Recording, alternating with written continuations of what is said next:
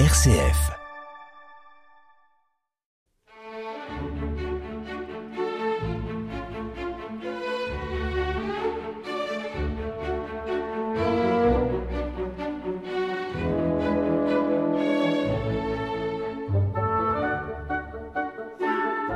Passionnément classique avec Jacques Nouvier.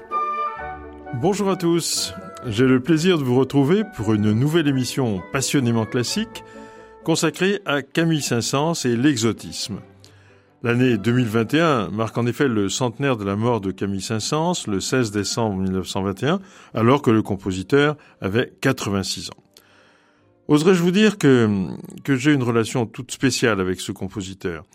En effet, et malgré une grande différence d'âge, Saint-Saëns et mon grand-père maternel avaient un ami commun, si bien qu'on parlait souvent de Saint-Saëns dans la famille. Et on parlait de l'exotisme chez ce compositeur, c'est-à-dire des nombreuses œuvres composées en référence à des contrées lointaines, ou encore à référence à des choses qui sortent de l'ordinaire.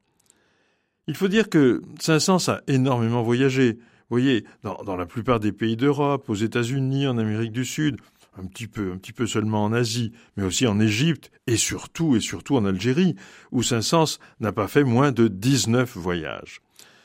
Musicalement, l'œuvre de Saint-Saëns est marquée par ses séjours à l'étranger, et je vais essayer de vous en donner un petit panorama.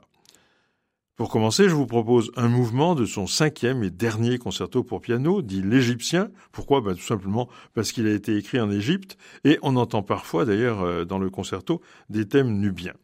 Écoutons le final par euh, Pascal Roger au piano avec le Royal Philharmonic Orchestra sous la direction de Charles Dutoit. thank you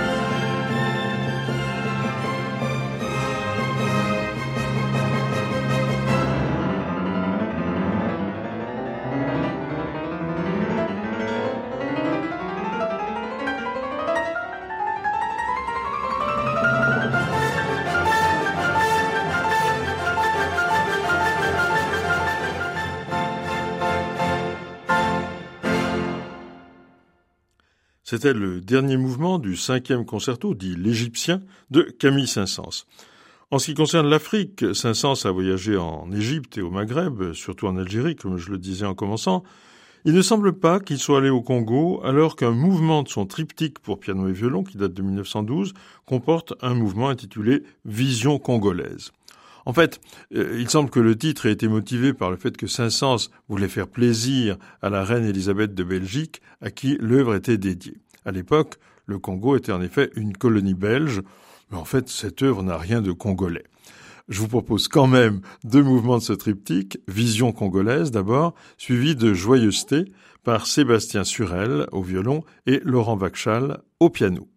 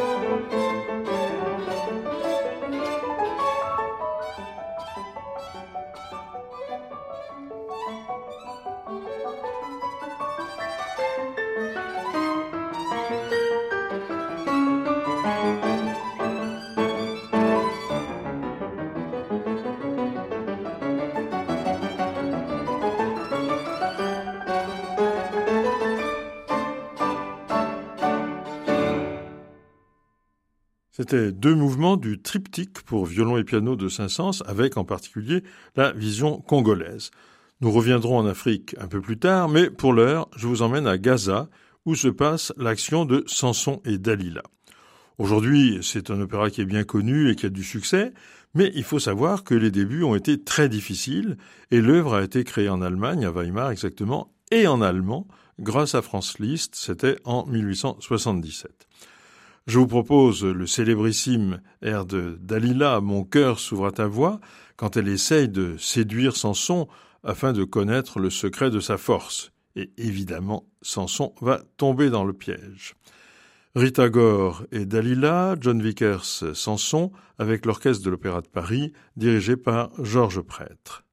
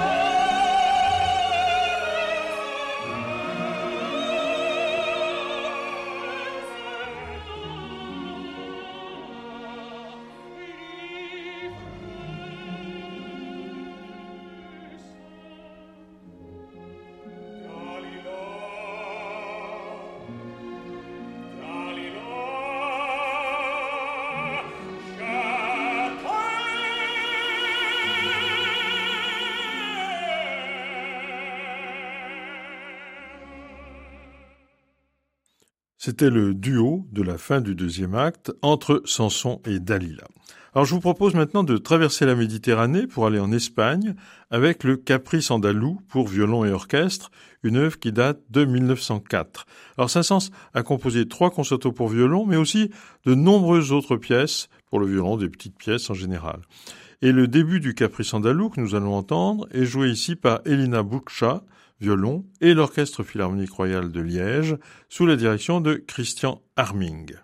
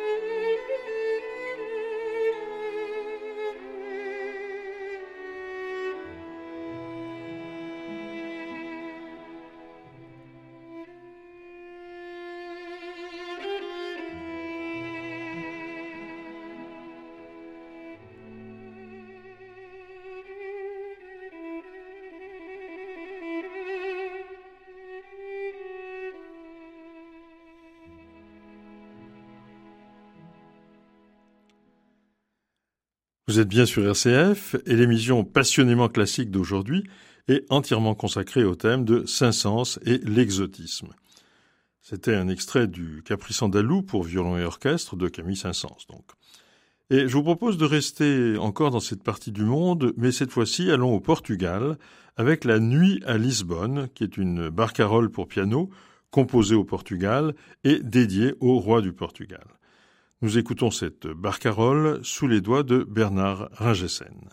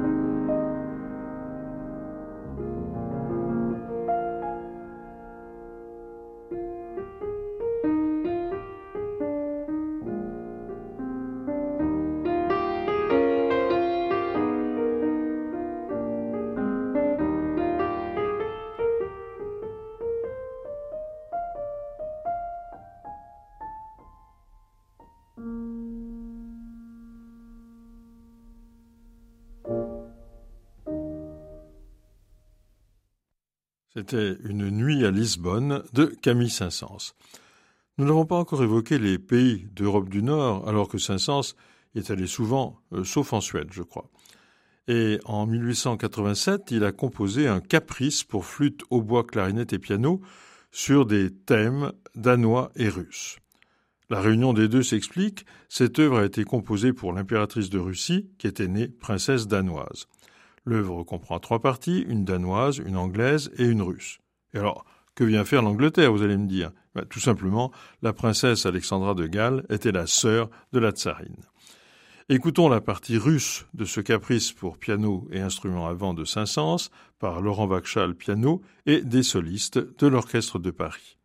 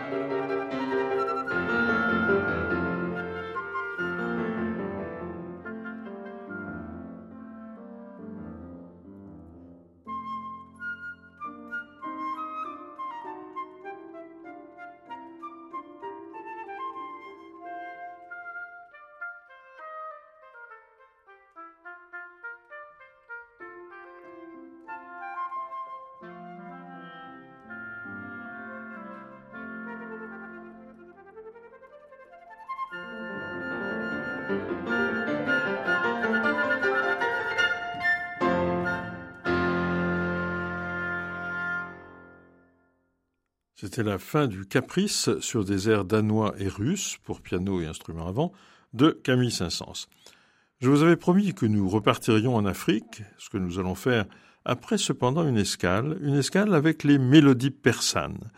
Il s'agit d'un cycle de cinq mélodies pour voix et piano, et certaines d'entre elles d'ailleurs ont été orchestrées. Je vous propose d'écouter maintenant Au cimetière par le baryton Stéphane Degout, accompagné au piano par Hélène Lucas.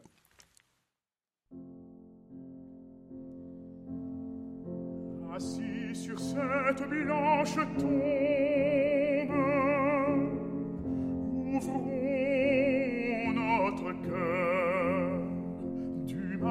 suna nicito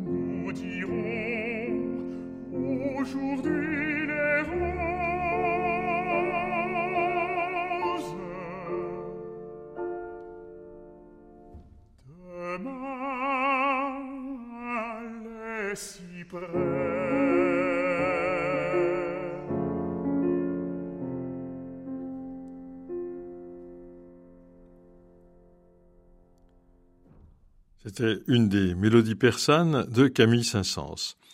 Après cette escale, retour comme promis en Afrique, avec une œuvre qui s'intitule tout simplement Africa. Saint-Saëns a été un des tout premiers pianistes de son temps et il a beaucoup composé pour son instrument, beaucoup de petites pièces, mais aussi les cinq concertos dont je parlais tout à l'heure. On a entendu d'ailleurs un extrait du dernier, et puis aussi divers euh, autres morceaux comme Africa pour piano et orchestre. L'œuvre porte le numéro d'opus 89, mais bon, on ne sait pas de manière très sûre quand elle a été composée, probablement en 1913 en Égypte. Écoutons la fin de cette œuvre, Africa, par Philippe Entremont, piano, et l'orchestre du Capitole de Toulouse, sous la direction de Michel Plasson.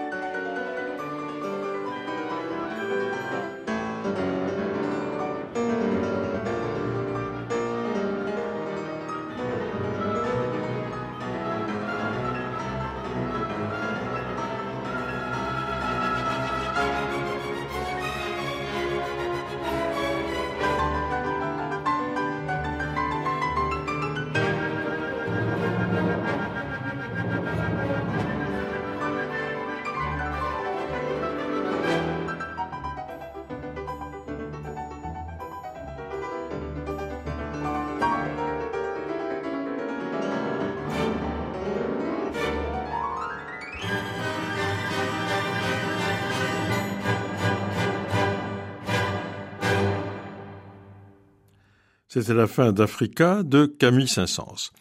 Pour finir, nous allons nous rendre en Algérie sur les traces de ce grand compositeur français. Bien sûr, j'aurais pu aussi vous parler de ses voyages aux États-Unis et dans beaucoup d'autres pays.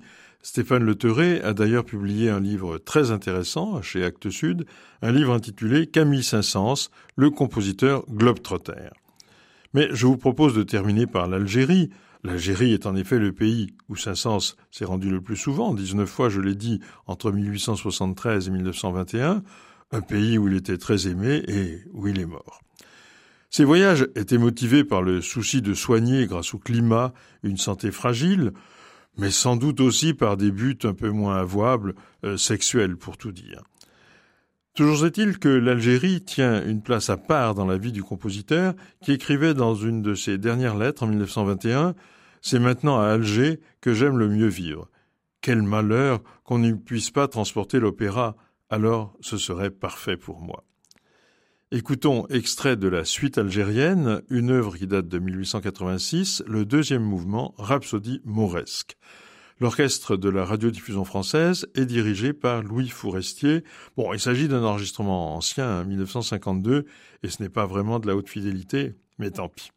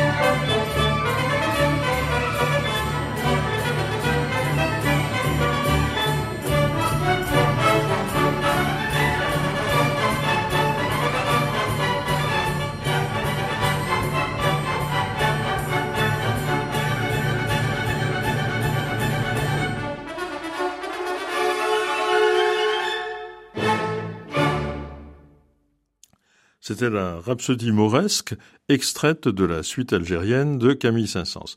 Et nous allons terminer en musique par une œuvre écrite par ce compositeur en Algérie, la Bacchanale de Samson et Dalila, écrite au cours de son premier séjour en 1873. Nous retrouvons pour cela l'Orchestre de l'Opéra de Paris sous la direction de Georges Prêtre et je vous dis à très bientôt.